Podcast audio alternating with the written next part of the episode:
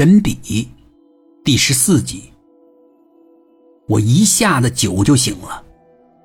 我会升官，神笔告诉我的。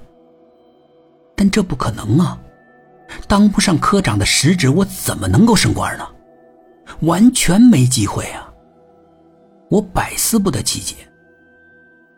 猛然，我想起来，我在现在这个单位也许就这样了。那么换个地方呢？我又请教神笔，是不是我离开这个单位，我就能够升官？神笔告诉我是。我豁然开朗了，原来我要离开现在的单位呀，在外面才会有机会发展呢。树挪死，人嘛得换个地方才会发展呐。我有谱了。我的注意力有了着落，我特别关心招聘启事，本市的、外地的我都看。以前呢，我对这些不在意，觉得即使参加也不过是个陪跑的。但现在不同了，我们市的市委书记是新来的，到任的第三个月，他推出了公开的招聘计划。我仔细研读了一下，发现一个副处的位置。我符合条件，可以参与一下。我悄悄的报了名，没想到一切顺利，笔试竟然是第一。我从来不是学霸，也不知道是怎么回事，那天发挥的特别好，文章也写的特别顺，面试啊，啊不，面试啊也顺利通过了。组织部来我局考察的时候，轰动了全局。据说局长定了调子，所有的人都得说我的好话，这样就顺利了。组织部的人走以后，局长专门找我谈话，他告诉我，他跟每个副局长都打了招呼，让他们跟自己的手下交代，得说我的好话。他这是向我在卖好，我懂，我装出很感激的样子，不停的道谢。局长心满意足了。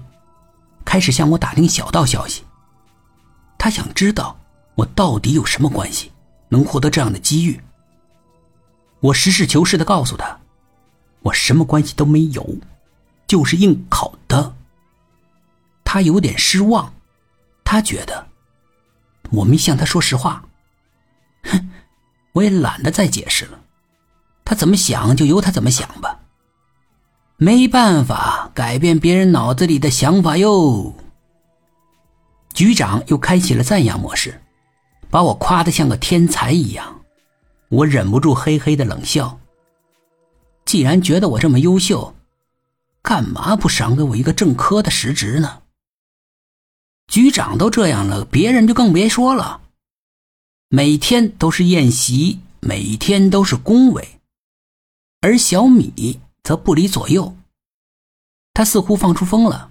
我们的婚期已定，有人向我道贺，我呢，笑而不语。梦寐以求的小米却以这种方式正式的成为我的未婚女友，哼，还是有些别扭啊。小米大概也能感觉到我的别扭，处处小心翼翼的陪着笑，根本就不像以前。横竖看我都看不过去，就好像我一身毛病似的。公事很快就进行了。我拿到正式的调令的时候，局长和副局长都请我吃饭，而小米作为未来的女主人，当然也参加了酒宴。那天，我是真喝多了。本集故事播讲完毕，点击上方的订阅。订阅不迷路。